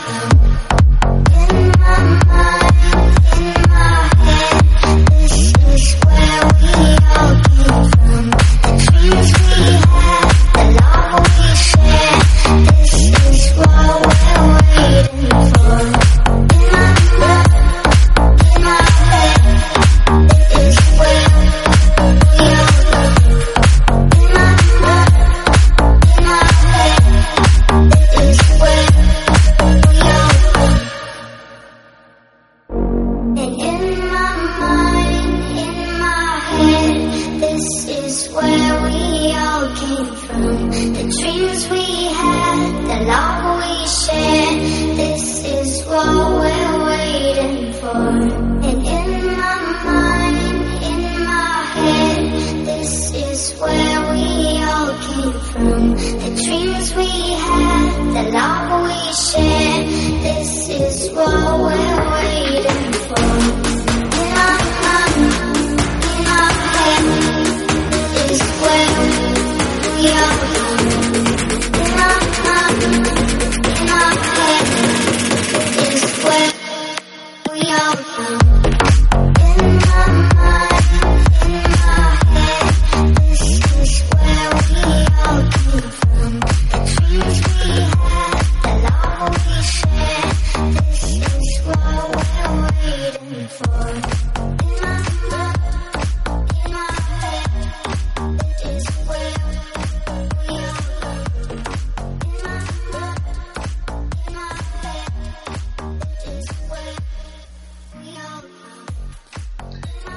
Pues sí, la verdad es que, como tal vez, que seamos felices y quién nos hace más felices que poder oírlo a él hablando de baloncesto, en concreto de NBA, y tenerlo aquí en el programa porque la verdad es que se nos hace muy muy corto esto de tenerlo solamente una vez al mes. Lo cierto es que nos gustaría tenerlo como teníamos antes una vez a la semana, pero las circunstancias son las que son y bueno, si no se puede, no se puede. ¿Qué le vamos a hacer, no? Es, hay cosas que, que no se pueden evitar a veces. Pero bueno, dicho esto, ya vamos a pegar un saltito, nos vamos a ir al Eurocup y la Euroliga. Un Eurocup de la que no vamos a contar prácticamente nada, solamente hacer un pequeño repaso, porque ya esa, bueno, si recordáis la jornada 9, no tendrá lugar hasta el 11 de diciembre, 11-12 de diciembre. Y nada, recordaos que, bueno, que el Morabank jugará contra el Retefan Mulm. Repasaremos solamente los equipos ACB para, que, para no enrollaros, porque ya lo comentamos la semana pasada. Digo, el Ratefan un recibe al, al Morabank. En el grupo A, en el grupo B no tenemos equipo ACB. En el grupo C tenemos al Valencia Vázquez que recibirá al Zenit de San Petersburgo el día el 11 de diciembre. Y en el grupo D el Unicaja se irá al campo de Luis Kazán a ver si allí consigue alguna cosa interesante. Les digo, hasta el día 11-12 no hay jornada, por tanto poco cosa que contaros. Estamos todavía pendientes de que las Andorra se acabe de clasificar, pero bueno, tienen su mano y creo que la conseguirán. Y nos vamos a ir a comentar la jornada de hoy mismo. Bueno, hoy mismo son las dos y media casi ya de la mañana, o sea, de, ayer. Pero bueno, ya veis aquí que soy un poco friki, estoy haciendo las cosas hasta las 2 de la mañana. Pues como os digo, eh, vamos a comentar la jornada de la Euroliga. Una jornada de Euroliga que, bueno, para los equipos de no ha sido maravillosa, tan solo ha ganado uno.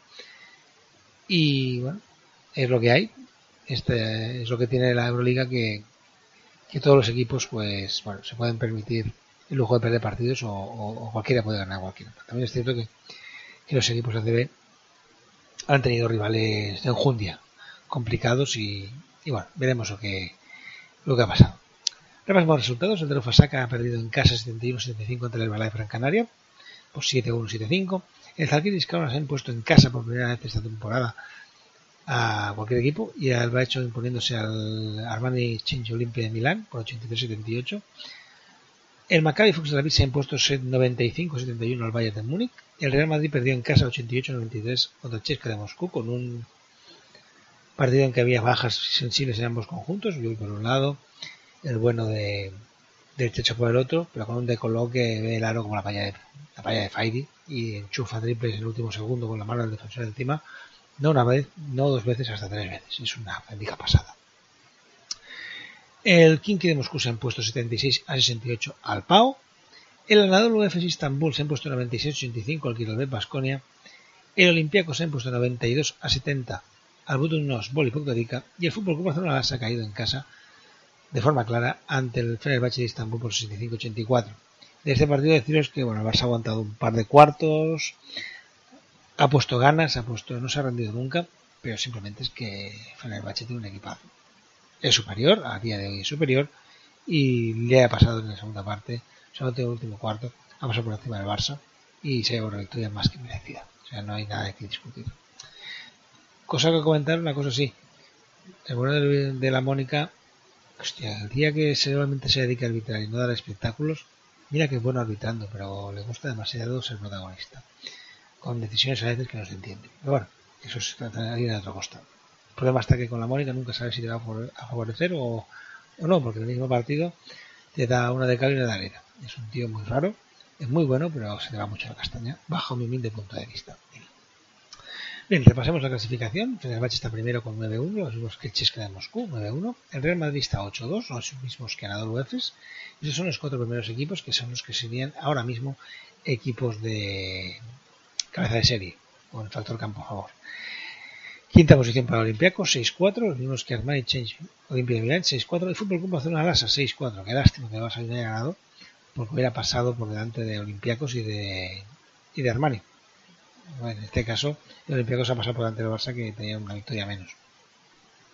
El Pau está octavo con 5-5 y le sigue el Zalgiris Kaunas con 4-6, los mismos que el Kimki de Moscú y el Bayern de Múnich. Con 3-7 tenemos a Basconia y Herbalife con 2-8 tenemos a Maccabi Fox Tel Aviv y Budugnos Volipok Rica y cierra la clasificación el Darufa Saka con tan solo una victoria. Si nos vamos a mirar la próxima jornada, que será la jornada número 11 y que se disputará el 6 de diciembre, déjame mirar una cosa, el 6 de diciembre, sí, es el jueves, quería mirar que no fuera jornada doble, Pues la siguiente jornada, que se disputará entre el 6 y el 7 de diciembre, nos dejará un Budugnos Volipotérica Fútbol Club Barcelona Lasa. A priori un partido que el Barça debería intentar ganar, aunque ahí ya vimos que cayó el Chesca. Y si ha caído el Chesca puede caer cualquiera, pero en principio es un partido que el Barça, tal como está jugando últimamente, eh, debería ser factible la victoria. El de Rufasaka recibe al Maccabi Fox de la League. Del si quiere tener, bueno, opciones tiene poquitas ya, pero si quiere tener alguna tiene que empezar a ganar sí o sí. Y juega en casa contra uno de los equipos de abajo, aunque viene de ganar el Maccabi. Favorito yo daré Maccabi por tal como van, pero bueno, los dos están igual de mal. El Zalgiris se enfrenta al Olympiacos, uno de los mejores partidos seguramente de la jornada. Es un partido de poder a poder con dos buenos conjuntos, aunque yo apuesto porque ganará el equipo de de Saluras Esquivicius, el Zalgiris, porque juegan en casa. El Bayern de Múnich recibe el Kimki de Moscú. El Kimki ya empieza a calcular un poquito más y ha puesto por ellos. Yo creo que tiene mucho mejor equipo que lo que ha demostrado hasta ahora. El Armani Chencho Olimpia de Milán se enfrenta en el Balai Gran Canaria. El Armani tiene un problema, un problema no, que es un equipo muy imprevisible, con un par de jugadores que son la anarquía hecha realidad, anarquía pura y dura, y el día que la anarquía les funciona son imparables, porque te enchufan de todos lados, y el día que no, pues la cosa va, no va tan bien. Es que simplemente juegan el caos, viven en el caos y juegan el caos. Si recuperan, como parece que están recuperando al bueno de, de Ericsson y empiezan a enchufar un poquito de fuera con soltura y facilidad, pues le pueden dar un susto a cualquiera. Partido que puede ser muy interesante, pero si miramos clasificación es claramente favorito del equipo italiano. El ganador UEF recibe al Real Madrid, el Real Madrid que viene a perder los tres últimos partidos entre ACB y, y Euroliga. Es difícil que pierda un cuarto partido seguido, pero el ganador UEF está siendo uno de los mejores conjuntos de esta Euroliga con 7 o 8 partidos ya ganados, eh, que ya son más de los que había ganado el año pasado. Ojito con ellos, la verdad es que puede ser uno de los mejores partidos de esta jornada porque están ambos conjuntos en, sobre todo el ganador está en un gran momento y el Madrid intentando un pequeño bache. Ya veremos si salen de él o si vuelven a caer. El Kirolben Basconia recibe al Chesca de Moscú. Partidazo. Repito, partidazo. Partidazo porque, bueno, Chesca siempre es un partidazo. Favorito Chesca. Vasconia tiene la presión añadida de que disputan en su, en su casa la final full este año. Y esa presión añadida no sé si está siendo demasiado buena para ellos. Porque no están demostrando en, en Euroliga el potencial que tienen. Pero bueno, ya veremos lo que ocurre. Pero lo que está claro es que Vasconia no se va a rendir. Y Chesca tiene mucho talento. Puede ser otro grandísimo partido. Y por último tenemos un Pau Fenerbahce en donde yo pienso que el favorito es Fenerbahce. Más que nada porque no lo soy, como los he visto, me han parecido una auténtica barbaridad lo que juegan al baloncesto y lo fácil que lo hacen. Es una cosa maravillosa los equipos de que juegan un baloncesto maravilloso, pero maravilloso, maravilloso. Por tanto, poquita cosa más ya que contaros de Euroliga y Eurocup. Yo os digo, de Eurocup no había nada que contar, porque la cosa ya había poco que contaros. Y lo que vamos a hacer, para ir rápido, y porque ya os digo, ya son las dos y media de la mañana, y un servidor se quiere ir a dormir, porque mañana tengo partido con la niña y me tengo que levantar pronto, es irnos al personaje misterioso. Pero antes de presentaros un nuevo personaje misterioso, tocará deciros quién era el anterior. Porque la verdad es que el anterior era muy facilito. Les digo, vamos llegando ya al final del programa y por tanto es la hora del personaje. Es un personaje que la semana pasada era caviar de beluga, o mejor dicho, caviar de Sresnin, Serbia. No sé cómo se dice, el lugar donde nació de Champodiroga, pero se llama, es ZRN Z-R-N-J-A-N-I-N, el Rajin. Porque ahí en el Rajin nacía un jugador que hizo de la técnica individual un arte. De ese movimiento que conocemos como el látigo, su firma. Alguien que simplemente era una maravilla. O suplicio, el jugar. Maravilla si era de tu equipo, suplicio, masoca porque disfrutabas con su juego, si era tu rival. Obviamente, el personaje Basasama era el gran, el inmenso de Jean Paul que acumuló títulos tanto a nivel de selección como de club.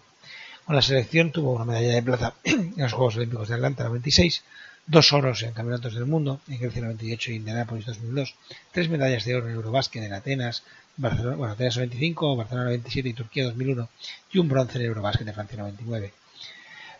En competiciones europeas de clubes tiene tres títulos de Euroliga, dos con el PAO en el 2000 y 2001 y uno con el Barça en el 2002-2003 y es campeón de la Recopa de Europa con el Real Madrid en el 96-97. A nivel de clubes tiene una Liga de Italia con el Stefanel de Milán en el 95-96, una Copa de Italia con el, Stefanel también ese mismo año, 95-96, dos ACBs con el Fútbol Club Barcelona, que en el 2002-2003 y 2003-2004, una Copa del Rey de Básquet con el Barça en 2002-2003, una Supercopa CB con el Barça. en 2004-2005 además fue nombrado MVP del torneo. Tres ligas en Grecia con el PAO en el 98, 99 y 2000. Aparte de todo eso, obtuvo diferentes distinciones individuales, no se dio todas, pero por ejemplo fue el mejor jugador de la ACB en el 98, MVP de la A1 Itniki en el 99 y MVP de la Liga en 2002 y 2003. Lo cierto es que Bodega nos dejó, de Bodega nos dejamos muchísimas cosas y un día de esto le meteremos en un vintage, simplemente porque se lo merece. Pero nos toca irnos ahora a un nuevo personaje misterioso. Y es por ello que vamos a ir, como siempre, dando pistas de dónde nació, de qué día nació, en qué año y qué milagros tiene en su haber. Por tanto, vayamos al lío que es tarde. Y hoy literalmente es muy tarde. Son 2 y 33 ya.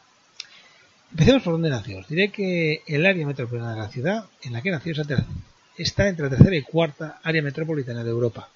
Una ciudad que alberga el cuarto mayor mercado de valores de Europa y que es la octava ciudad del mundo en cuanto a presencia de multinacionales. En cuanto al topónimo en castellano antiguo, os diré que es Majerit. Todo, todo y eso, la teoría más extendida dice que el nombre de la ciudad viene del árabe, derivando de la palabra magra, que significa cauce o lecho de un río.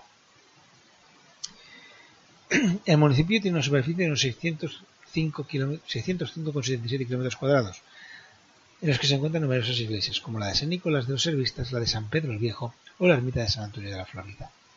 Ya daremos lugar, vayamos al día, día que es el centésimo undécimo en un año normal, en un año gregoriano bisiesto y en el que ocurrieron cosas como las siguientes. Por ejemplo, en el, en 1194, en Tordehumos, el rey de León, Alfonso, IX, y el de Castilla, Alfonso VIII, firmaron el Tratado de Tordehumos, o en 1775 las tropas británicas sitiaron la ciudad de Boston. En el 1792, Francia declaró la guerra a Austria.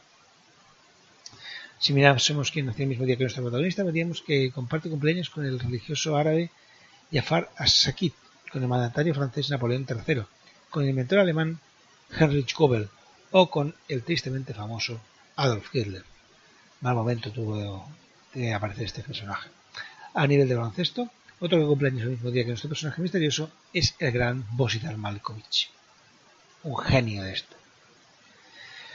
Decir también que, este día es el día de la lengua china en las Naciones Unidas y es el día del consumo del cannabis. Más colocadete. Además, si le llamas Inés de Montepulciano, es encima tu santo. Tenemos lugar, tenemos día, toca año. Vamos por él. Un año que el 4 de enero España se retiraba definitiva de IFMI, que el 12 de enero Led Zeppelin lanzaba su primer álbum, o que el 30 de enero en Londres los Beatles realizaban su última actuación en público, y lo hacían en el tejado de su discográfica, en Apple Records. Concierto que acabó de forma abrupta, al ser interrumpido por la policía. Ya venían los de gris o los de azul a tocar los huevos. Ese mismo año, sobre Toulouse, el realizaba la primera prueba de vuelo.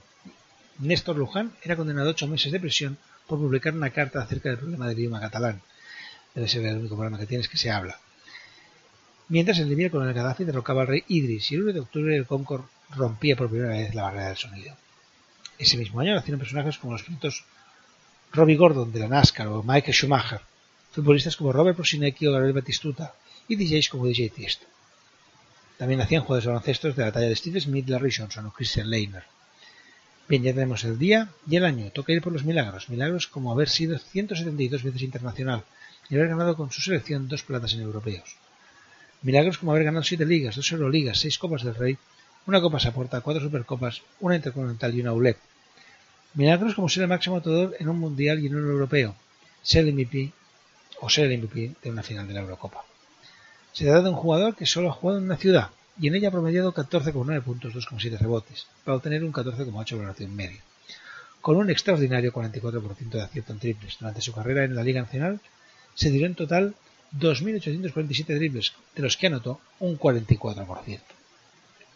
Como es una auténtica barbaridad. Hasta aquí las pistas, unas pistas que hoy no contienen ninguna media mentira. Ahora, no contienen ni media mentira.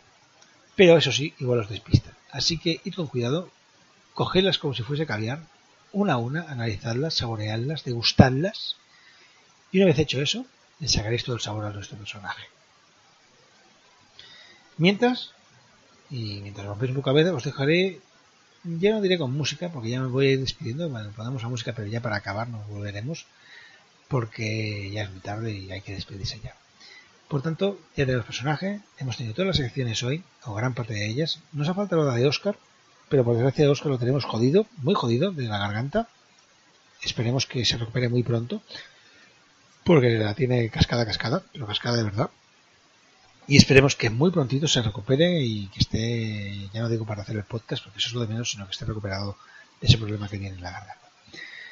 Gracias como siempre a nuestros colaboradores, en especial pues a, a- bueno, de Matías, que nos ha hecho el de Matías Nambes maravilloso, al bueno de Zaid, que nos ha traído ese caviar que es la NBA, perdón, la NCA, y a la sesión mensual del Tour Mix de Albert Molinar.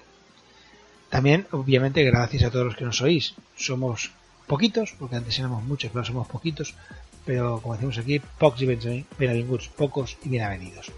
Por tanto, gracias por oírnos, gracias por escucharnos, gracias por reclamarnos muchas veces que, oye, Jordi, ¿cuándo tendremos podcast? Esta noche tendréis podcast. Y nada, os dejo ahora sí con música, que tengáis un muy, muy, muy, pero muy feliz fin de semana y sobre todo que disfrutéis mucho, mucho de la baloncesto. Yo esta semana, ya os digo, me toca jugar en casa con la niña y después me tengo que ir a jugar yo, que llevamos ya tres semanas, cuatro semanas seguidas perdiendo y es una sensación que no me gusta. Señores, buenas noches y que tengáis un muy.